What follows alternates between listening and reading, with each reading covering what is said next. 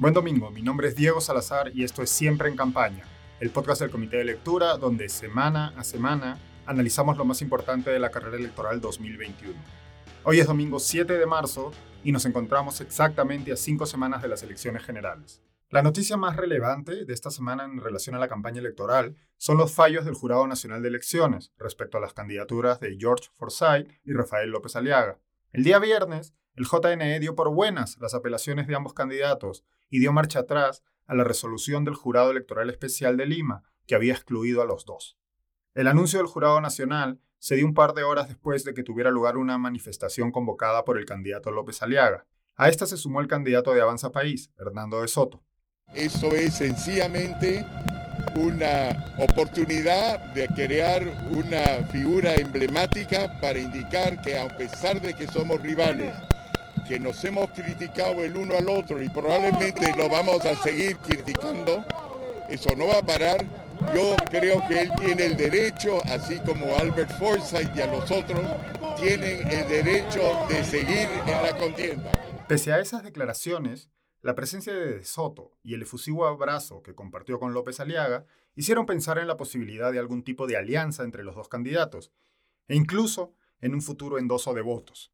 Sin embargo, esta mañana en su cuenta de Twitter, De Soto escribió que rechazaba, las palabras son suyas, el golpe que López Aliaga quiere darle al presidente Sagasti. Esto en alusión a declaraciones del candidato de Renovación Nacional, en las que señalaba que el presidente debía ser vacado o debía renunciar.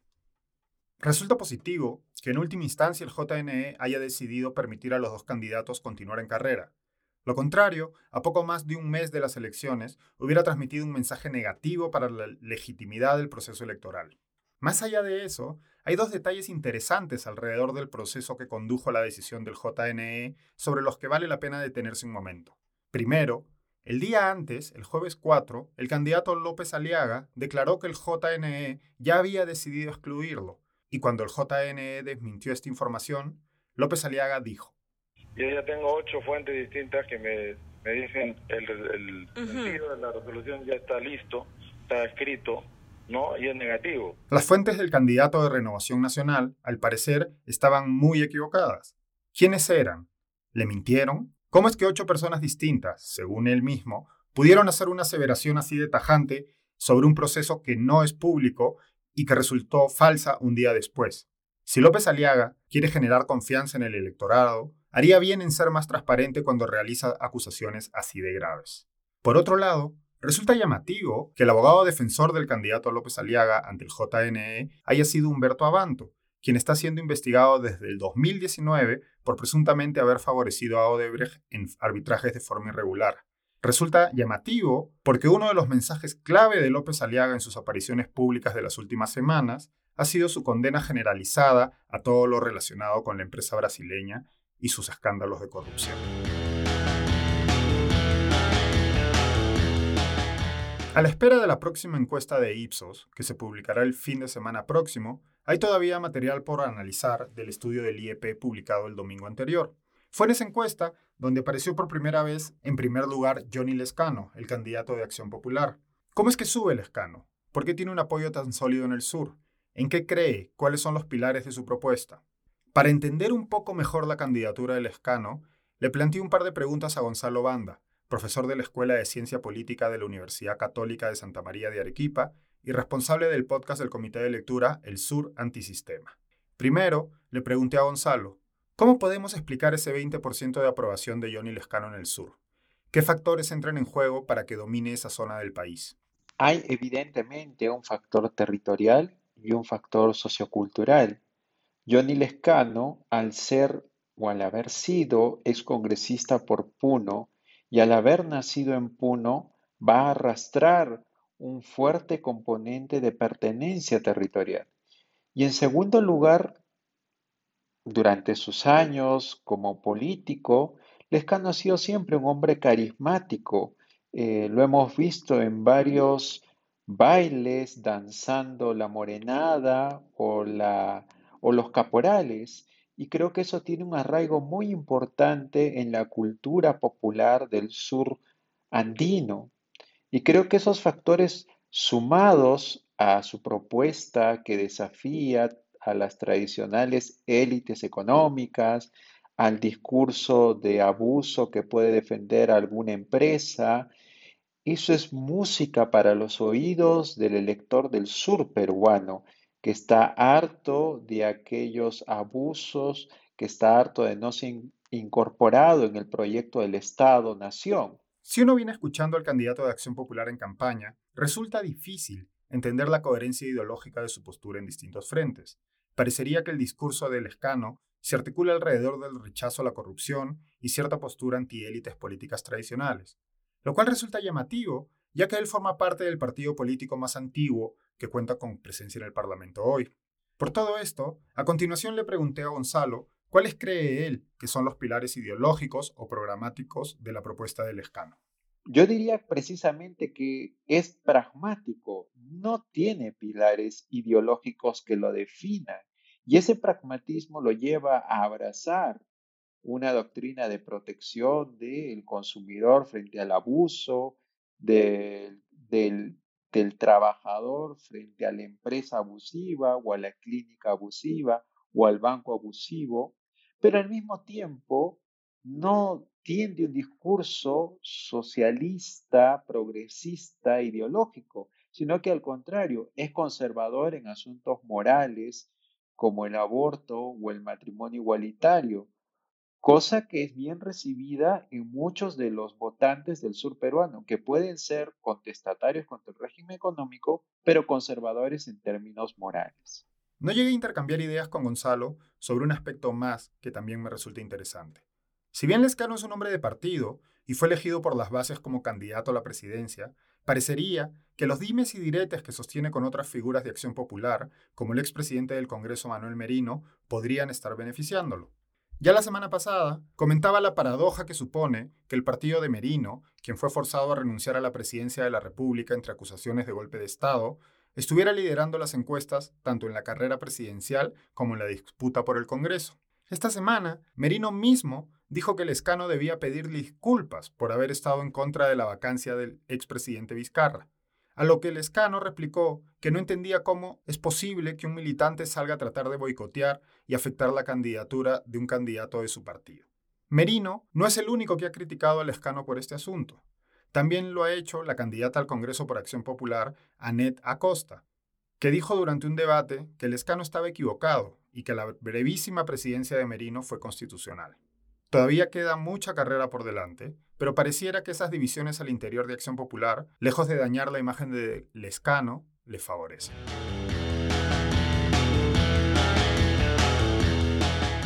Quizás, y esta es una idea que espero desarrollar en futuros episodios, tan importante como entender las razones del atractivo de un candidato para ciertos sectores del electorado, resulta fundamental entender por qué y cómo otros candidatos pierden apoyos. Creo que esto es clave, particularmente en un contexto como el de esta elección, donde ningún candidato consigue entusiasmar a un porcentaje importante del electorado, y las diferencias que arrojan las encuestas entre unos y otros son mínimas, casi siempre dentro del margen de error. No voy a extenderme mucho hoy, pero me gustaría, por poner un ejemplo, llamar la atención sobre una declaración de esta semana del candidato del Partido Morado, Julio Guzmán. Durante una entrevista, hace un par de días, Guzmán dijo esto. El problema de la izquierda es que no ha madurado, en el mejor sentido de la palabra, yo lo digo, no ha madurado porque nunca ha estado en el Estado y nunca los han perseguido. Entonces, en Chile, en Uruguay, en Costa Rica, la izquierda ha madurado y ha sido gobierno porque los, los asesinaron, pues, los fusilaron en los 70s, en los 80s y maduraron. Acá eso nunca pasó. Y, creo que eso es lo que le falta a la izquierda, aterrizar, conocer el Estado y, cuando eso ocurra puedan tener eh, propuestas más este, realistas. ¿no? Dejemos de lado la extrañísima risa de Guzmán cuando dice, los asesinaron pues, los fusilaron en los 70s y los 80s, y concentrémonos en el fondo del mensaje.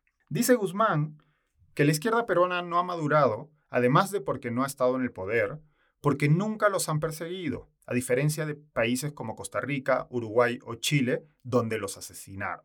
Por supuesto, ese argumento no resiste el más mínimo análisis, e imagino que el candidato saldrá a decir en breve que fue malinterpretado o que no fue eso lo que dijo, pese a que el video se encuentra disponible para todo aquel que quiera verlo y escucharlo. Pero lo más importante aquí, creo, es pensar en cómo recibirá esa declaración el elector que dicen buscar Guzmán y el Partido Morado. ¿Cuál es ese elector? según su mismo spot, este. Es hora de darte soluciones. Es hora de que tú estés al centro. Partido Morado. Julio, tú y Flor. Tú al centro.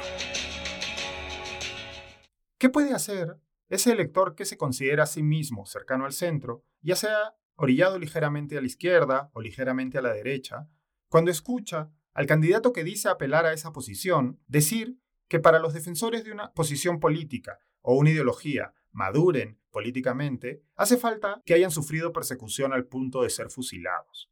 Creo que no hace falta mucha imaginación, más aún si nos fijamos en los resultados que el candidato morado viene cosechando en las últimas encuestas, para darse cuenta que muy probablemente seguirán buscando otras opciones.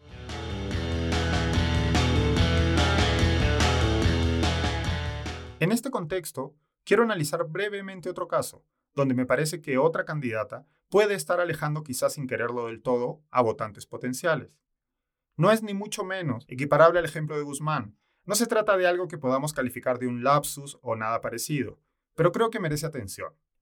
Esta semana, durante una visita a la provincia de Islay, la candidata Verónica Mendoza confirmó su férrea oposición al proyecto minero Tía María.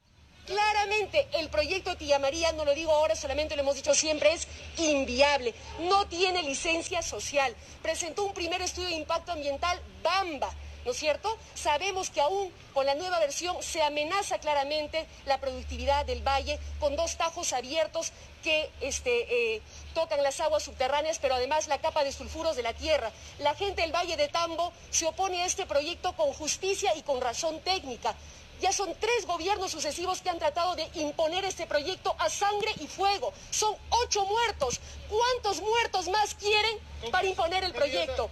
No podemos seguir imponiendo a sangre y fuego un proyecto.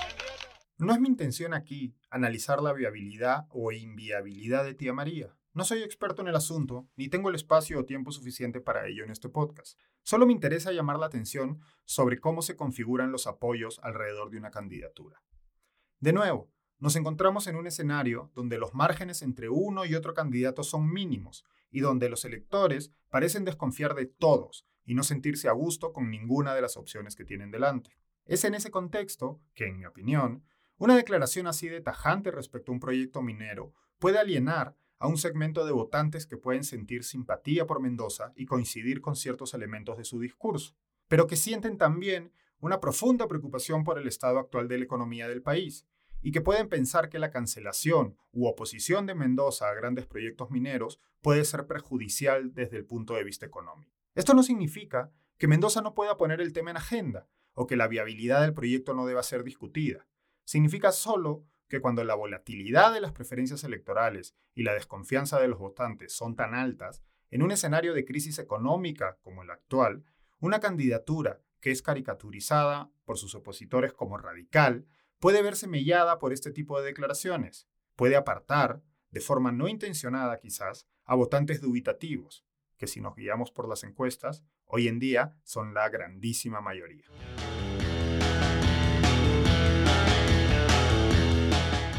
Eso ha sido todo por hoy. Muchísimas gracias por escuchar siempre en campaña. La cobertura electoral del Comité de Lectura sigue creciendo semana a semana los invito a revisar nuestros feeds de SoundCloud, Apple Podcasts o Spotify, donde se encuentran todos los podcasts que producimos. De lo publicado esta semana, quiero recomendarles particularmente Caja de Herramientas para Pensar la Política, el podcast donde Natalia Ames, Roberto Brañez y Mateus Calderón analizan spots e imágenes de nuestra campaña electoral desde el punto de vista de la crítica cultural. El último episodio estuvo dedicado a analizar los diferentes discursos de Keiko Fujimori. También les recomiendo el más reciente episodio de Una politóloga te cuenta, donde Marisol Cuellar explica qué es y cómo funciona el voto preferencial. Y en Opción Pública, el podcast de Javier Albán, este analiza la última encuesta de IEP en busca de claves para entender la consistente caída del candidato del Partido Morado, Julio Guzmán. Los invito también a seguirnos en las distintas redes sociales del Comité de Lectura, tanto en Facebook, Twitter o Instagram. Queremos escuchar sus dudas, preguntas y sugerencias, así que además de contactarnos a través de redes, pueden escribirme directamente a mi email, diego.comitedelectura.pe. El equipo detrás de Siempre en Campaña está integrado por Vania García, Daniela Meneses, Mateo Calderón y Alejandra Costa. Si disfrutan de este o los otros podcasts que producimos, así como de nuestros newsletters, los invito a apoyar el trabajo que hacemos convirtiéndose en suscriptores del Comité de Lectura. Pueden hacerlo en nuestra página web, comitedelectura.pe. Muchísimas gracias y hasta el próximo domingo.